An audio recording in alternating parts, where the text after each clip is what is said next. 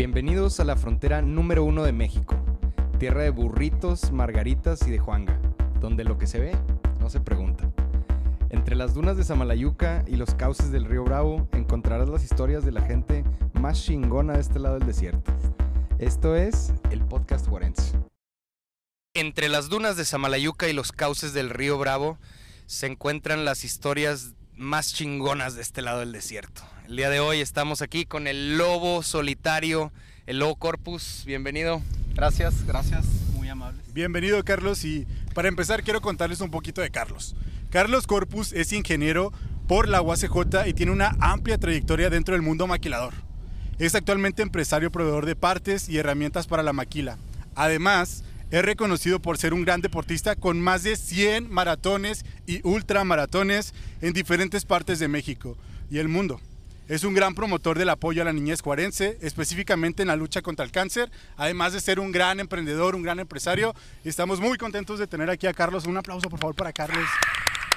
Qué chido que te tenemos acá, Carlos. Por fin, después de tanto tiempo que hemos querido tener esta charla contigo y que nos cuentes las historias más padres que tengas, pero también que nos cuentes muchos de los secretos de los emprendedores, para aquellos que todavía no emprenden o para aquellos que están en el camino de...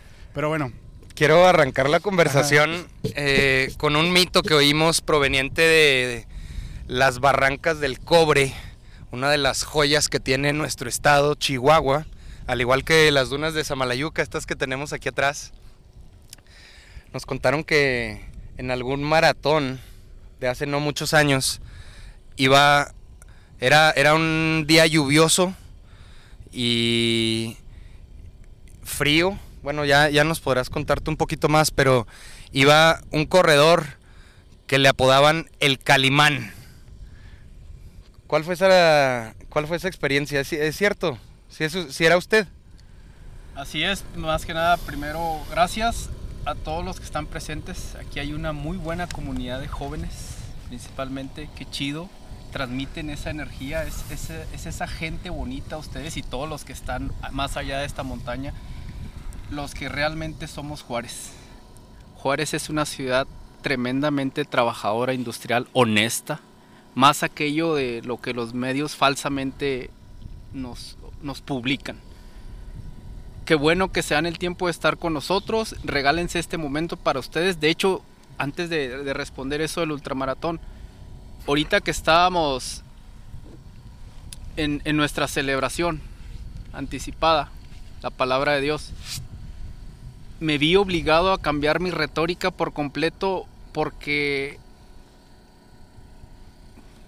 Dios obra, tiene sus momentos.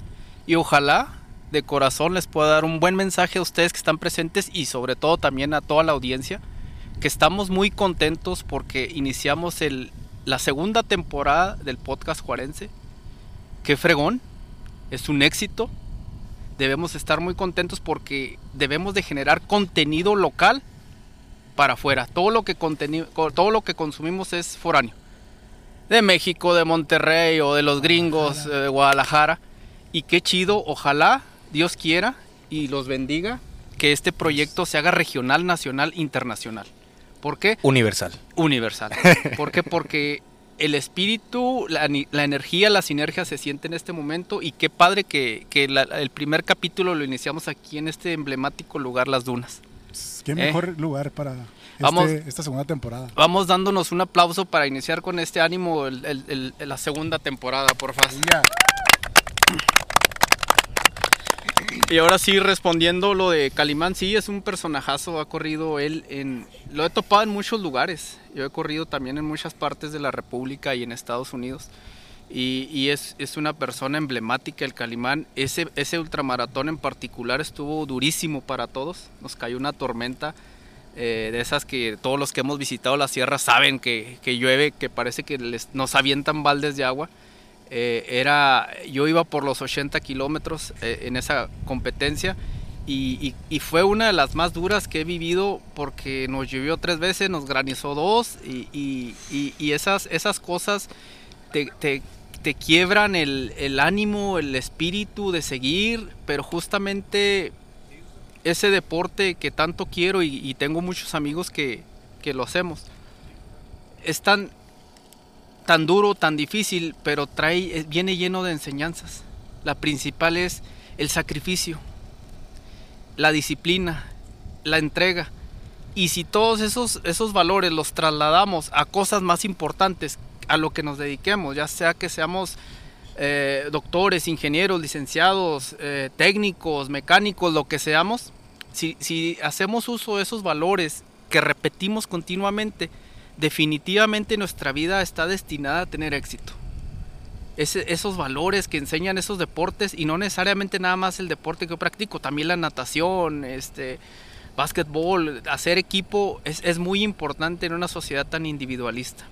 Por eso ese deporte que ya llevo ya casi, voy para 20 años que lo practico, sin él no, no creo que los resultados que he logrado, y hemos, porque no soy solo, sería un error decirlo, tengo un gran equipo, de hecho es, la razón de, de, nuestro éxito, las personas que nos acompañan continuamente, es, es lo más importante. ¿Quiénes serían tu equipo? ¿Quién dirías que es tu equipo? Tengo varias preguntas, empezando por quién es tu equipo. Si, digo, si estamos hablando de correr, que es una persona sola corriendo, pero que hay un gran equipo detrás, cuéntanos quién es ese equipo y dices 20 años corriendo, son un montón de años corriendo, pero atrás de, esos 20 años, ¿qué había? O sea, un corpus que no corría, ¿qué lo motivó a correr, a iniciar estos maratones de 80 kilómetros? Son un montón de, de kilómetros. Yo creo que mi historia, como la de muchos corredores, es a veces iniciamos con un problema serio, un dolor fuerte, una frustración. Y ese fue mi caso. Y cuando platico con más compañeros, ese es el caso. El, correr y sobre todo esas ultradistancias tan demandantes, pues no es grato, no es agradable, no es confortable, es muy doloroso. Y, y, realmente dices tú, llega un momento en que más de ser un deleite, es, es una molestia. Yo he llegado muchas veces a la meta enojado, decepcionado. Y he jurado ahí en la meta y ya nunca más vuelvo a correr. Y ahí estoy en los siguientes seis semanas otra. Ay, que ya me apunté a otro ultramaratón. Pero justamente esos valores de esos deportes tan exigentes es, es llevárnoslos a la vida. ¿ah? Es, es llevárnoslos y hacerlos propios para, para tratar de ser mejor como personas e impactar socialmente en nuestra comunidad. Es muy importante. Por eso yo ahorita que veo a tantos jóvenes y los escuchaba que ayudaron a unos niños en un albergue, que están ayudando a unos jóvenes, a unos ancianitos, digo, qué fregón, qué fregón. Eso es justamente los valores que generamos en comunidad y, es lo que a mí me ha enseñado ese deporte. Oiga, compa, equipo. vámonos en orden. ¿Quién, dirías que es tu equipo? Equipo de trabajo. No, ahorita, pues que mencionabas que hay un equipo detrás para pues que te da la, fuerza, los ánimos para seguir corriendo, para hacer mil cosas, ¿quién sería ese equipo? ¿Quiénes son esas personas? Principalmente como todo ser humano, el core value es la familia. Yo tengo dos niñas, mi esposa, son, son mi gran super equipo, mi gran soporte, me toleran, me aguantan. Eh, no soy un deportista profesional, definitivamente no lo soy, pero a veces entreno, antes de mi fractura, entreno casi a los límites que lo hace un deportista profesional. Por ejemplo, en nuestra ciudad entrenar es dificilísimo. El clima, o, si no hace un chorro de calor, muchísimo, a 40 grados, o estamos a menos 5, menos 7 grados. Nada más hay poquitas semanas al año en donde está agradable. De ahí en más es, toleras el frío, toleras el calor. y, el, y, el, equipo, el Corvalio son ellos. Eh, mi deporte es muy solitario, pero definitivamente ya cuando, cuando vas en los kilómetros, en las montañas, en las montañas verdes, Estoy acordando de todo. Tienes que. No, y está, la manada. Tienes que estar consciente de que si algún corredor sufre alguna lesión, alguna fractura, auxiliarlo. Son esos valores. Mira, nada más para uno de los ultramaratones más difíciles que hay en México, no nada más en, de hecho en Latinoamérica, es el que ustedes corrieron el, medio maratón, Huachochi. E, el ultramaratón es tan complejo, tan difícil, que nos hacen firmar una carta responsiva de cero riesgos. O sea, de lo que te pase abajo de la barranca del cobre es tu problema. ¿Me explico? Porque es tan extenuante, son 14, 16, cada quien su tiempo, a 19 horas, que, debes de ir consciente de ti mismo, pero a la vez consciente de tus compañeros. Eso es parte de hacer equipo. Es solitario, pero sabes que los demás seres humanos que van a tu lado, atrás, enfrente, son tan importantes como tú mismo. ¿Sí me explico? Claro. Oye, y esa, esa vez, eh, que, que- ¿cuál era el maratón en, en el que te caíste? ¿En el, en el- ¿Era de Krill?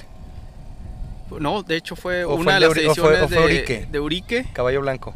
Sí, donde me golpeé la cabeza, dices tú. Sí, eso era lo que yo me estaba refiriendo. Calimán. Una cosa es el Calimán, Ah, el, el- el- el- el jefecito ya grande que está corriendo en, en muchos lados de México, pero esa vez tú fuiste el Calimán, ¿sí o no? Exacto, eh, tuve un accidente Cuéntanos recién, esa historia. recién iniciando el ultramaratón, apenas iba el kilómetro como 25, ya apenas descendíamos a, a las, a las barrancas del cobre y pues por cuestiones deportivas ¿verdad? se resbala uno, se golpea, yo me golpeé aquí en la cabeza, me hice un- una pequeña, eh, ¿cómo se diría? Fisura. Ah, un- una, una fisura muy, muy, muy leve, no fue la gran Una, cosa una bolladura. pero entró en mí en ese momento lo que yo nunca había sentido en una competencia, que era el miedo. Yo, yo me autodefinía, no sé si suene arrogante, ¿va? pero lo debo decir, como una persona muy segura, Sin muy, miedo. muy, muy sin miedo, muy aventada. En ese momento que me, me caigo, me abro la cabeza y toco que hay sangre, entró un poquito de un poquito de pánico. El, Sí, golpe sí. no fue tan aparatoso, pero yo entré en pánico. Y es uno de los errores que aprendí. Tenía que aprender ese error. Estaba saliendo sangre. Sí, tenía que aprender ese error a coexistir en ese momento en donde tenía las cosas en contra. Fue un momento que yo no había sentido, no había, nunca me había caído o, o- o pequeñas, pe- pequeños tropiezos, pero ese, ese momento en particular fue una enseñanza y hubo un, un personaje en particular, es lo que te digo, nos vamos ayudando corredores entre corredores. Don Oscar de Piernornoco, a quien saludo, lo admiro. Es, es uno de los corredores más completos que hay en Ciudad Juárez. Es, es nuestro jefe, el máster. Ha corrido mucho. Me vio, me preguntó, oye, ¿por qué vienes tan atrás? Vas mal. Y yo, pues, Sí, porque ya te conocía, ¿verdad? Sí, ya, sí. ya sabe que tú sueles sabe tu traer, ritmo traer más más o menos. ritmo. Y, ya le platiqué, me dijo, ok. Él tuvo una actitud de ayudarme, de servicio. Iba pasando el, río y me dijo, ven. Me, me, me hincó y con un vasito que traía me empezó a echar agua en, en la cabeza, en, en la espalda. Como que eso y sus palabras, sus palabras que fueron, tú eres un corredor de experiencia, no te dobles, no te limites, tienes que seguir compitiendo. Yo ya estaba a punto por primera vez, en nunca lo he hecho, en abandonar la carrera. Pero sus palabras fueron de, de sabiduría y yo dije, órale. Por eso te digo, Dios, los momentos siempre pone cosas importantes. ¿Alguna vez te ha pasado alguna experiencia así diferente en esos estados de exigencia mental, física, espiritual total? ¿Te ha pasado algo así de que hayas tenido alguna experiencia que digas, esto no lo explico, esto, no, no sé, algo así? Sí, eh, fue un momento muy personal. Hay gente que, que me dice que aluciné. Tal vez, posiblemente es tanta la exigencia, la temperatura, el cansancio, pero para mí sí fue muy real. Eh, estaba en el fondo de las barrancas precisamente y me perdí. Es muy fácil que un corredor se pierda. Pues no hay, no hay, no hay, un, no hay una referencia, no hay un punto en que digas, ah, ya voy para allá, voy para acá y me regreso. Nos ponen ahí unos listoncitos para irnos guiando, pero pues el aire, la lluvia, pues se perdieron los listoncitos. Y ya llevaba fácil hora y media perdido, ya desesperado, porque perderse en la sierra de Chihuahua.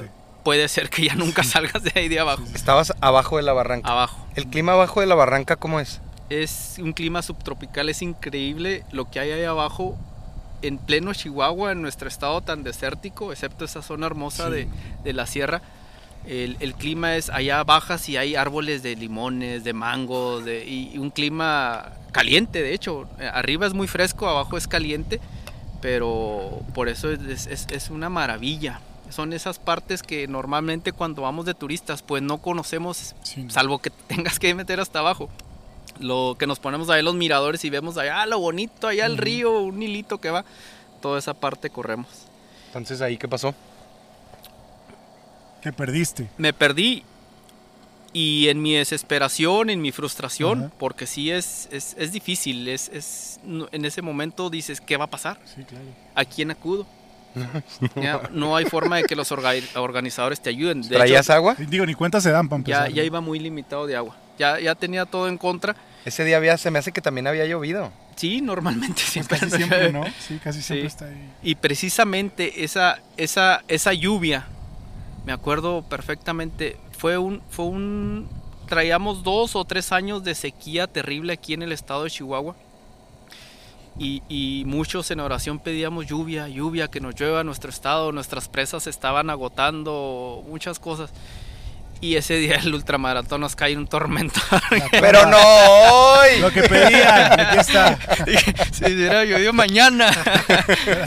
pero, pero era parte de... y- Es que, es que se me hace que esa vez fue la que también había relámpagos y que me dijiste que iban así en un en un explanadota así en, en algún valle que ¿Esquivando tuviste que ah, era granizo, era granizo. era granizo y que así se tuvieron que encorvar, ¿no? Porque estaban Tuvimos los que- pedradones horribles. Hubo una, esa parte, cuando nos tocó el granizo, era una parte en donde estaba completamente plana. Ahí no había tanto pino, ni rocas, ni nada.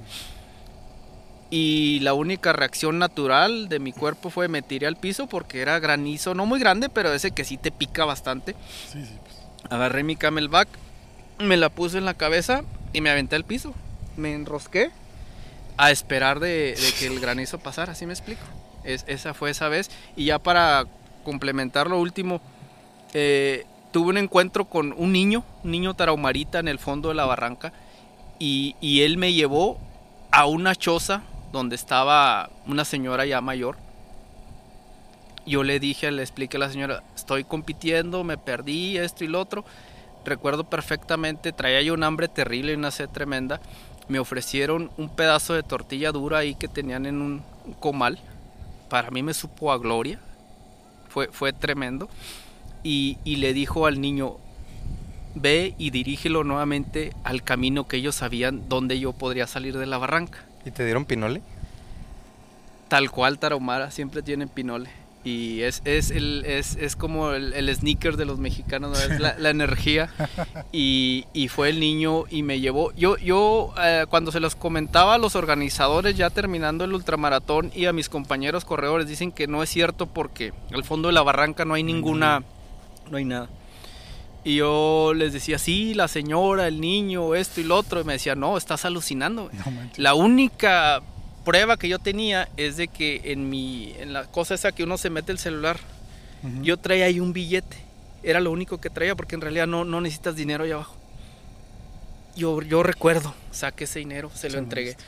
Esa es mi única prueba de que, digo, ya no traigo el billete. ¿verdad? Claro. Llegué y dije, lo entregué en agradecimiento y dije, ¿cómo carajo no traigo bien la cartera para dejar ahí más de lo que ese, Claro. ese billete? ¿Me explico? Híjole, es que corriendo pasan un montón de cosas por la mente, pasan un chorro de cosas. Yo me acuerdo que, y voy a contar, voy a contestar la pregunta de Pepe pero también por mí, que cuando corrimos en Huachochi el medio maratón, ni siquiera el completo, entrenando, ni siquiera fue en Huachochi, entrenando en Don Rayo, yo me acuerdo que corrimos, fue lo máximo que habíamos 19. corrido, 19, hasta ese momento. Y yo me acuerdo que cuando veníamos de regreso, que era la mitad, o sea, fuimos de, bueno, veníamos, no sé, llevamos como 12 kilómetros, poquitos más. Y yo venía de regreso llorando y solo en mi mente pensaba un montón en mi mamá y lloraba mucho por mi mamá. Y yo decía, pero por, o sea, cuando terminé dije, no, no sé por qué, pero son momentos que te pasan cuando, yo siento que es cuando rompes como con cosas que nunca has hecho, cuando rompes esos momentos en los que, ¿por qué diablo? Lo que decías ahorita tú, Carlos, como, ¿por qué diablo estoy corriendo? No sé, no sé por qué estoy corriendo, pero pasan esas cosas eh, emocionales que, que si no corres, o no sé si, bueno, digamos que cualquier otra disciplina te lo puede dar, ¿no? Pero en mi caso corriendo fue como, no sé por qué estaba llorando por mi mamá, o sea, y solo era porque ya estaba muy cansado, ya quería llegar a la meta y pasan un montón de cosas en tu cabeza en ese momento, entonces eh, corran, corran mucho, eh. no vayan a terapia, corran, no se crean, sí corran y sí vayan a terapia, pero la verdad es que correr, ah, muchos lo han, lo han dicho, yo he escuchado a muchos que dicen, ¿cómo puedes correr? O sea, ¿qué te pasa? ¿Cómo es- ¿Tanto tiempo corriendo estás loco? que No, la verdad es que ayuda mucho emocionalmente. Yo creo que es una gran terapia.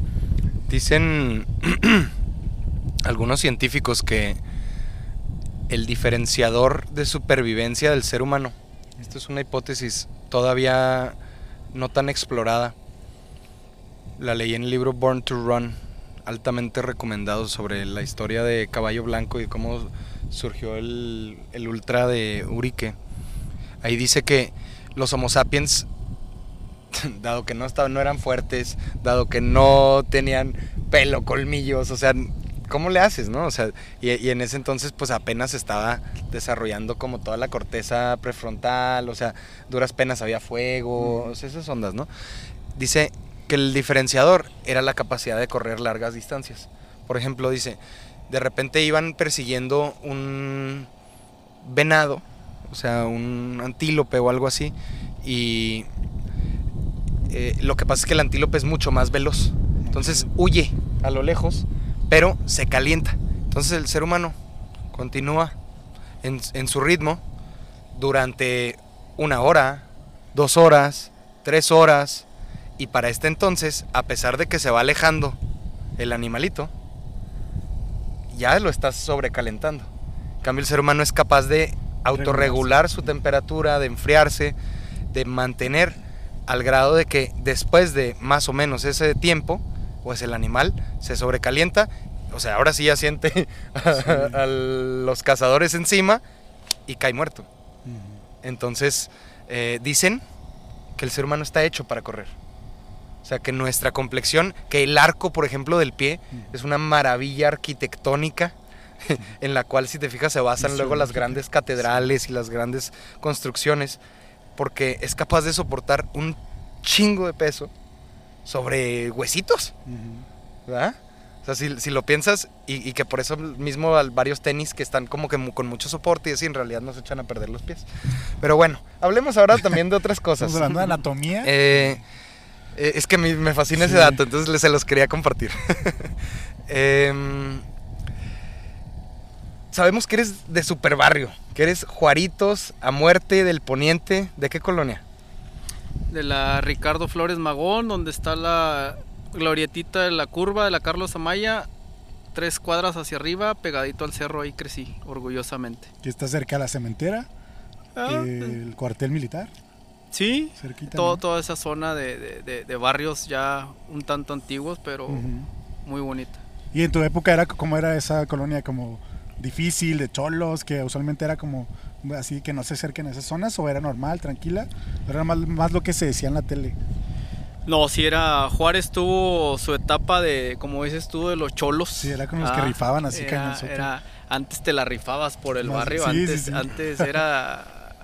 Pues no sé si no teníamos nada más que entretenernos, que andábamos peleando con otros barrios. Y nada más era por pelear, por pelear, o sea, por que tonterías. Zona, ya, ya, ya, cuando lo ves ahorita es, este, defiendes un territorio que sentimentalmente tal vez es tuyo, pero pues claro, no, realmente claro. no es tuyo. Es, es, es, es una zona eh, de la periferia de Juárez en donde las condiciones en general para crecer como niño y como joven son muy difíciles, mm.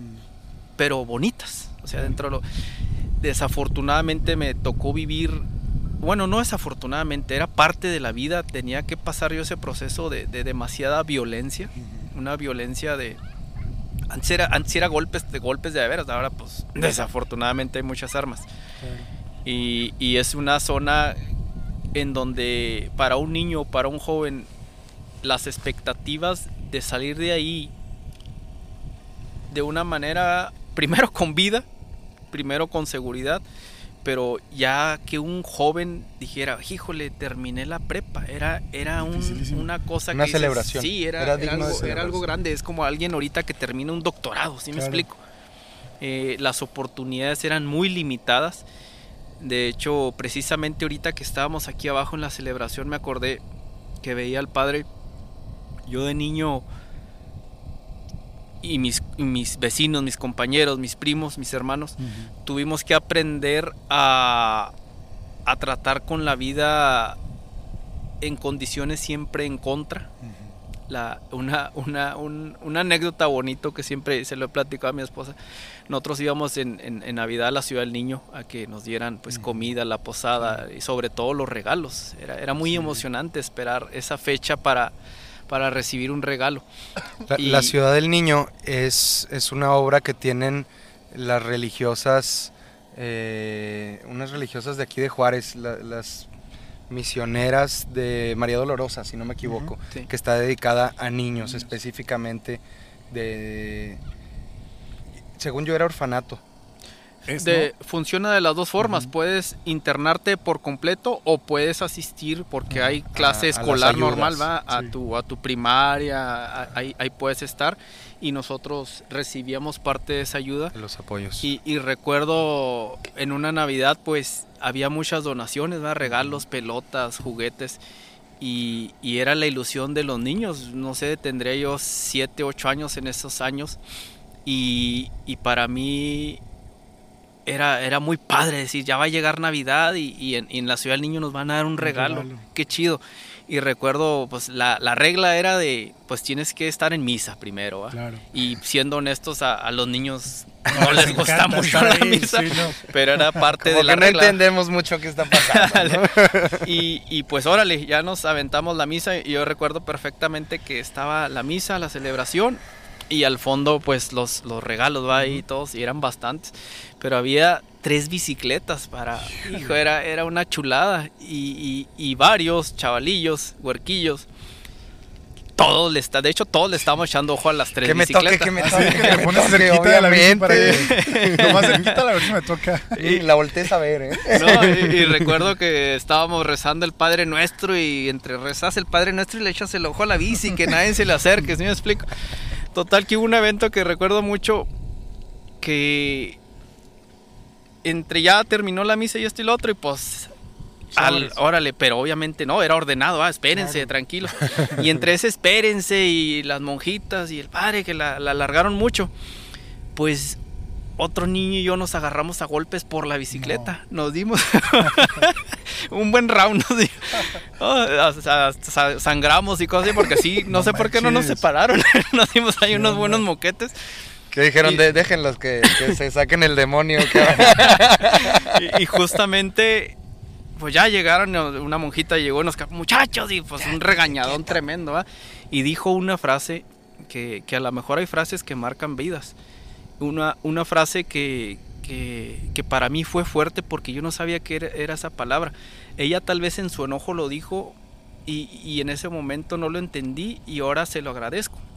Dijo, tú vas a estar, no dijo maldecido, ¿va? pero así Sí. como que destinado a ser una persona avariciosa, me dijo. Wow. Ay, yo me quedé así. Yo no sabía qué era esa palabra. Ambición. Me quedé, ah, caray. Ella se refería por, por lo mal que obramos de estarnos peleando por, el- por la bicicleta. Y fue una frase que cuando se le dice a un niño sin, con poca preparación y todo eso, puede ser perturbante. Y fue perturbante varias semanas, meses. Pero luego son esas etapas en la vida que, que dices, qué bueno que alguien me dijo algo así tan duro, porque a lo mejor necesitaba eso en mi vida. Bachecito. No, no. ¿Sí me explico? Sí. Para mí fue Despertador. ese, fue, fue ese evento porque crecimos en un ecosistema, en un barrio en donde siempre tenías que estar Peleando. peleando Sí, por técnicamente. las cosas, básicamente. Eh, es, es desafortunado. Bueno, tan era muy bonito, no digo que siempre fue pleito ni nada, pero Bonitas las peleas. muchas No peleas, creas, muchas, no peleas y, y yo tenía la desventaja No, que pues la nunca, convivencia, que ¿no? nunca O sea. fui bueno para los golpes. Y hasta la fecha no he sido bueno para los golpes. Era yo bueno obviamente ya no pienso, era bueno para correr, yo creo desde ahí era que soy bueno para correr, pero siempre te alcanzan, ese es el problema. Mira, ya nada más para cerrar esto del barrio, un- una anécdota, y, y de ahí creo que también parte la historia de mi vida. El primer trabajo que tuve yo de niño, y desde ahí no he dejado de trabajar hasta el día de hoy, y creo que no voy a dejar de trabajar en bastantes años, fue de, de, de cerillito, de empacador, Ujú. en un supermercado que ahora son los González, antes se llamaba Barrotera de León, ¿A qué edad? eh, siete, ocho años más o menos. Híjole. Estábamos pasando desafortunadamente por una, una, una situación muy difícil en mi familia, muy compleja. Ah, ustedes sabrán, o todos sabemos que, que hay, hay límites, eh, hoy se habla mucho de, de la pobreza, de la escasez o desafortunadamente la, la- la pobreza extrema. Mi familia conocimos eh, la pobreza extrema. Por un... Con eso, eh, digo ahorita para que continúes, pero con eso te refieres a nuestro código postal no determina nuestro destino. Definitivamente no. Y, y tan así te lo voy a confirmar. por amiguitos cholos, bueno, él era un poquito más grande que yo, me dice, vamos a robar a esa, a esa tienda que te digo. Y pues yo todo, todo mencillo, digo, robar. Nunca lo había hecho. Y dije, sí, vamos. Yo en la desesperación. Robamos la primera vez cosas básicas, ¿no? Unas papitas, algo así muy básico. Y yo dije, está fácil, No pasó nada. no pasó nada. Pero Y me sale más vara. Sí, pero yo, yo en la situación en donde estaba mi familia, yo tratando entender cómo poder aportar más a mi familia. Dije, yo, yo, yo no puedo robarme papitas, yo tengo que robarme algo que... Comida. Huevos, Ajá, papas, algo. Ahí vamos, era pleno verano, bien inocentotes, bien burrotes. Nos ponemos una chamarra con el calorón que hacía y empezamos a meternos cosas. No, pues, de buena nos vieron los, eh, un guardia, "Eh, ¿qué están haciendo? Y este y que el otro. Hola, chamacos. Rateros y esto y lo otro. Fue, fue tanto lo que nos asustó que nos dijo, ustedes van a ir de aquí directo al cerezo. Ay. Y dices, no manches, ahorita pues ya sabes Sí, que, sí, sí. oye, soy niño, ¿cómo voy a ir al cerezo? Pero nos asustó mucho. Pero fíjate cómo fue de una forma rara, empecé a trabajar ahí. El trato fue, dijo, no voy a decir nada, el guardia nos decía, siempre y cuando van a estar trabajando aquí de empacadores y me van a dar la mitad de lo que gane No cada uno. manches. Eso, eso ¿Cómo sí era robo. Eso, sí era robo. Era un robote. O sea, no manches. Y, pero nosotros todos mencillos y con tal de que no, No, pues nos no denunciaran, nada, claro. pues dijimos, claro, para nosotros era un gran trato, Sí, pero sí. ese era el robo, ¿no? El mejor deal que he hecho. Y, así estuvimos varias semanas. Oye, hasta qué que- cabrón. sí, era un robo. Sí, sí, sí. Hasta que, hasta que, hasta que Wow. Doña Rosa, en paz descanse, que era una de las encargadas, Bien. observó y nos dijo, a ver, vengan ustedes dos. ¿Por qué le están dando dinero al guardia? Y No queríamos decir, ¿verdad? Porque, Sí, oye, claro que está ella es la jefa. Pues ¿cómo? es que nos robamos de su tienda. Y ya, de- decimos la verdad. ¿Cómo? ¿Y cuánto tiempo tienes así? Pues tanto. No, pues le habló al guardia, oye, ven para acá. ¿Me explico? Pero ya como cuánto, unos meses. Fácil dos meses y llevábamos haciendo. Y diario les dabas el dinero. Sí, era, era pues ya las moneditas juntas y paz, moneditas. explotación No, infantil. Sí, técnicamente sí. literal, literal. Y obviamente al no, no, no recuerdo, creo que no lo despidieron, pero sí le dieron un muy regañadón. Y Doña Rosa en su, en su, Y doña Rosa le pidió la mitad a él de su sueldo por... en su, en su ayuda nos dijo, les voy a permitir que sigan empacando, pero ya no le tienen que dar nada a él. Claro. ¿Me explico? Y ya de ahí, desde ahí empezó ya mi historia laboral hasta ¿Cuánto la fecha. tiempo seguiste ahí? Sí, duré varios, varios años. Este, el, el- esas entraditas que tienen los niños o, o los, los adultos mayores es muy importante. Sí. Siempre hay que darle ahí la monedita, así es bueno. Eh, eh, esas entradas que tenía para mi familia eran buenas, eran buenas. No no digo que era un dineral, claro, Claro. que no, pero aportar 100, 150 pesos a tu familia en una condición eh, muy vulnerable es muy bueno. Sí, sí, sí. Por eso siempre hay que echarle la mano a los niños y a los ¿Y tú adultos ya no, ya no estabas estudiando en ese momento? Sí, pues siempre, siempre y seguía trabajando. estudiando ahí y, y muy dedicado, nunca fui a la escuela, eh, nunca fui el chavo de nueves y dieces, era de esos que, que de hecho nunca tuve un, un reconocimiento académico, no hasta la fecha, pero pues conforme pasa el tiempo vas descubriendo la importancia de, prepararte, de leer y, y- y- y los últimos años, aún y que ya no estoy estudiando un posgrado ni nada, es cuando realmente más me he metido a los libros. Es- me estoy de lleno en los libros. Qué chido, me, encanta, me encantan esas historias de, de, de empresarios tan fregones, tan exitosos, que luego dicen, no, la neta, yo en la escuela no era bueno, porque todos tenemos allá afuera en la mente que no, yo es que yo no me saco dieces, yo, yo no puedo ser un empresario porque nunca me he sacado nueve. Claro que puedes, o sea, en realidad no, eso no es, no, es, no es algo que tengas que tener para que puedas emprender un negocio y para que te vaya súper bien, ¿no? Como, en- como en el caso de, Corlu- de Carlos Corpus. Que claro que ayuda, porque No, te claro, vuelve sí. responsable, porque Sí, te vuelve muchas herramientas y capaz de superar Sí. retos. Sí, totalmente. Sí, no estoy diciendo que, que- que no estudien y que no hagan nada, ¿eh? O sea, ya- veré ese Tu consejo meta en la vida tu debe ser sacar No, no, seis. por eso- Jime Mariana no dijiste- escuchan lo que acaba de decir. Tú dijiste que un 6 valía mi hija, ¿no? Al rato. No, no, sí estudien. Sí, Sí, pero no te determina, ¿no? Ajá, exacto. Y, y Oye. mira, per- permíteme un poquito lo que, lo que dice Jesús es muy importante.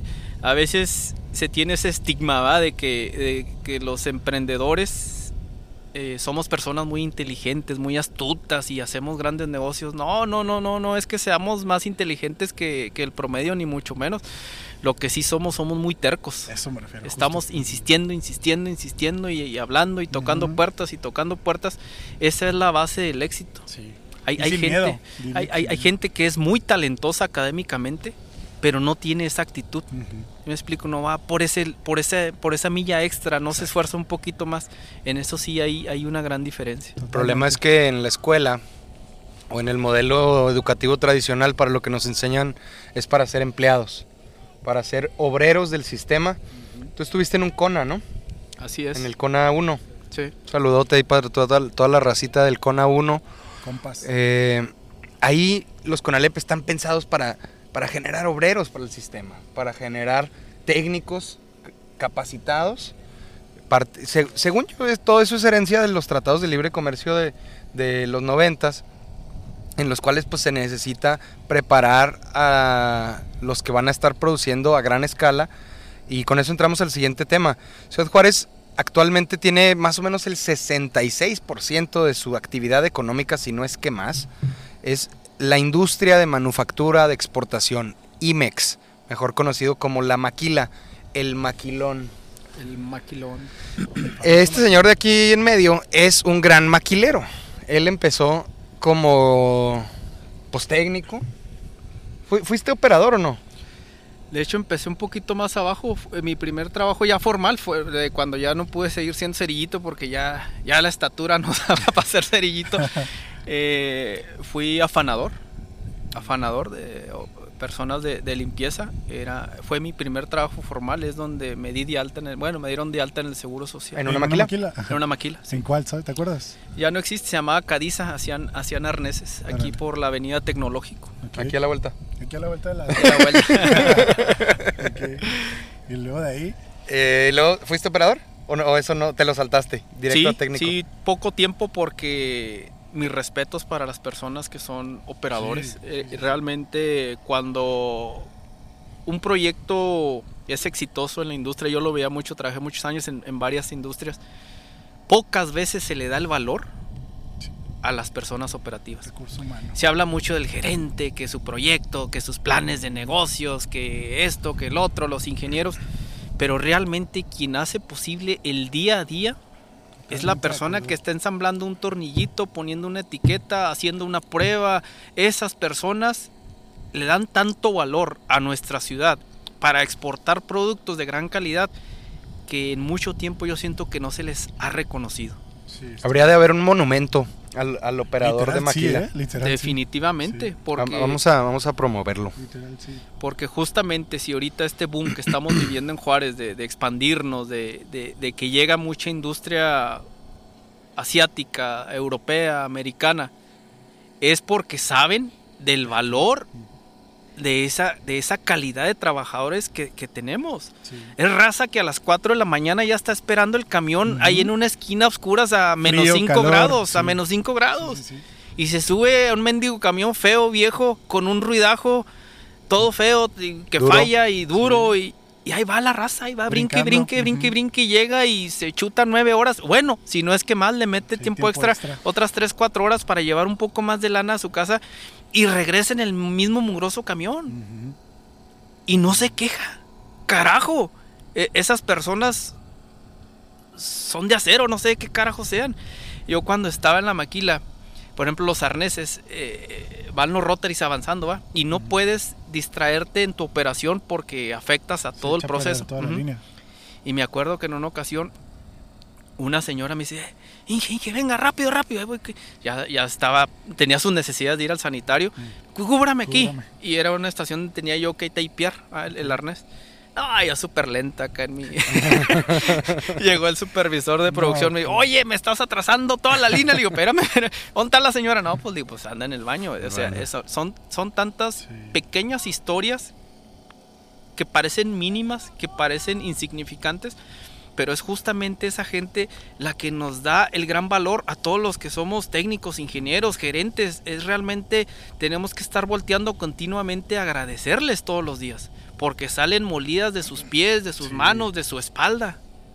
Es- es- ese es el gran valor de Juárez. de- tenemos, ¿qué tendremos? Material, med- material médico, eh, un chorro de